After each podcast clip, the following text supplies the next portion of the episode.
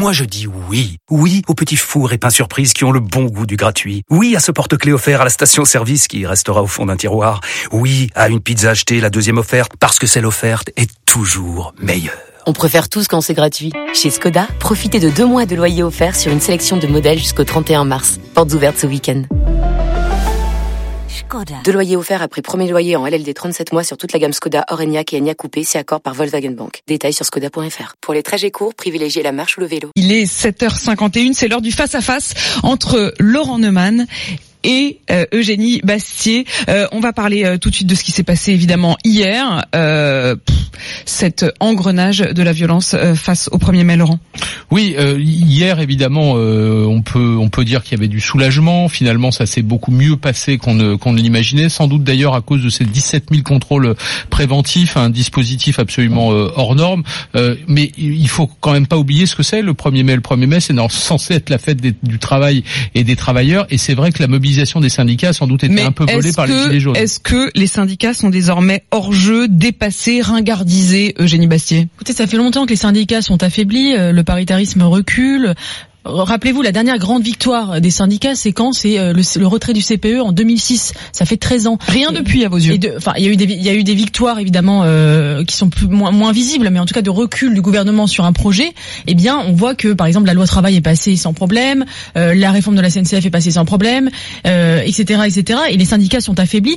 Mais ce qui laisse place à, la place, qu'est-ce qu'on a? On a finalement une, une violence nihiliste qui refuse de tout, toute négociation hier, j'entendais un gilet jaune qui disait nous ne voulons pas des syndicats parce que nous ne voulons pas de gens qui négocient avec le pouvoir. Mais qu'est-ce que la politique sinon la, négociation? Et là, finalement, j'ai l'impression que l'alliage euh, Black Bloc gilet jaune est finalement euh, l'assurance vie d'Emmanuel Macron. Ce sont, ce sont ses meilleurs adversaires parce que euh, il a des adversaires qui sont nihilistes, qui ne proposent pas des pistes de sortie de crise. Et finalement, il est servi par cet, cet affrontement un peu stérile entre d'un côté le chaos et l'ordre. Il, a beau jeu de dire c'est moi ou le chaos, moi ou les Black Blocs. Ça l'arrange, Emmanuel Macron il, faut, il, faut, il, faut, il y a deux choses qu'à mon avis il ne faut pas confondre. Euh, oui, les syndicats envisagés au, niveau national sont fragilisés et vous avez raison de rappeler que les grands combats ont plutôt été perdus. Vous pourriez même ajouter qu'au fond, en quelques mois, les gilets jaunes, euh, sans organisation constituée, ont obtenu bien plus que les syndicats sur les cinq ou les dix dernières années. Ça, c'est absolument vrai.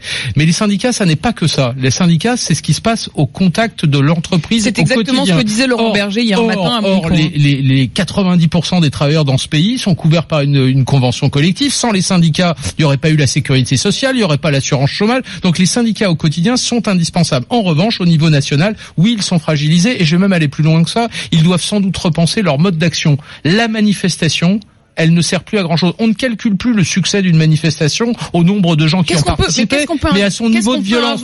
Donc ça devrait les interroger. Et eh ben, Donnez-leur des idées. Peut-être qu'il y a d'autres façons de, de, de revendiquer. On ne revendique plus désormais, on exprime sa colère. Il y a un discrédit qui, a été jeté sur les corps intermédiaires. Les partis politiques et les syndicats en ont souffert. Aujourd'hui, il y a, je crois que les syndicats, c'est 11, euh, 11 euh, des Français qui sont syndiqués et 35% de, de confiance dans l'opinion. Ce qui est très très peu, qui est à peu près similaire aux partis politiques.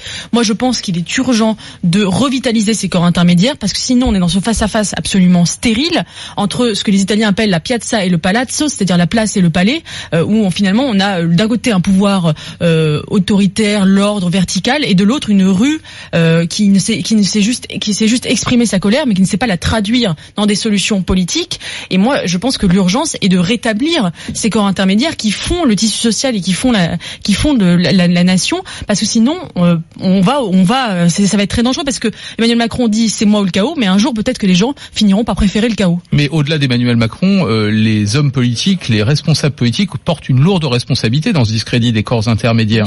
Ils ont, ils Emmanuel Macron porte aussi une responsabilité parce qu'il a, il n'a pas encouragé la revitalisation de ces corps intermédiaires. Peut-être, mais en réalité, ça fait sans doute 15 ou 20 ans que ça dure. Vous savez que il y a 20 ans, au 1er mai, il y avait plus d'un million de Français qui étaient dans la rue. Hier, on se félicite. Incroyable. Hier, hier, hier, on se félicite et c'était un succès, il faut le dire, euh, d'une mobilisation à 150, peut-être 300 000. Dans les mêmes. Mais on n'est plus du tout dans les dans les mêmes échelles. Et les responsables politiques ont une part de responsabilité pour euh, compenser le discrédit dont ils font l'objet. Ils reportent ce discrédit sur les corps intermédiaires ou sur les journalistes, les médias, etc. Alors qu'en réalité, pour toute une série de gens qui réellement ont fait sécession, et je pèse mes mots, ont mm. fait sécession avec les institutions, avec la République, avec les corps constitués, eh bien pour tout cela, le discrédit est le même. Toutes les élites entre guillemets sont mises dans le même sac. Journalistes, syndicalistes, hommes politiques, intellectuels, tout le monde est mis dans le même sac. Eh ben, le résultat, oui, c'est qu'aujourd'hui, on ne descend plus dans la rue pour revendiquer, mais juste pour exprimer euh, sa colère. C'est pas un progrès pour la démocratie. Le mot sécession, qui est quand même un mot extrêmement fort, c'est-à-dire que vous estimez qu'ils font pratiquement un État dans l'État. Quand des gilets jaunes hier, quand des gilets jaunes hier applaudissent des black blocs, ou quand certains croient bon de rentrer dans un hôpital public alors que je croyais qu'ils défendaient les services publics, je suis désolé. Oui, le mot sécession, le mot très important aussi, c'est le mot archipélisation qui est utilisé par euh, Jérôme Fourquet, l'archipel français.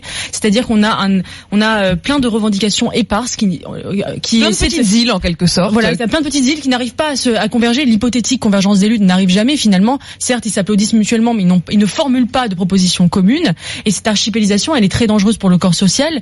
Et, euh, et je pense que pour, pour, euh, construire un bien commun, il faut absolument euh, redynamiser ces, ces, ces, ces, corps intermédiaires qui permettaient de, de, formuler les colères et de ne pas les laisser à l'état brut euh, et violent. Et parce qu'aujourd'hui, la violence est devenue un mode d'expression politique à part entière, et c'est très inquiétant.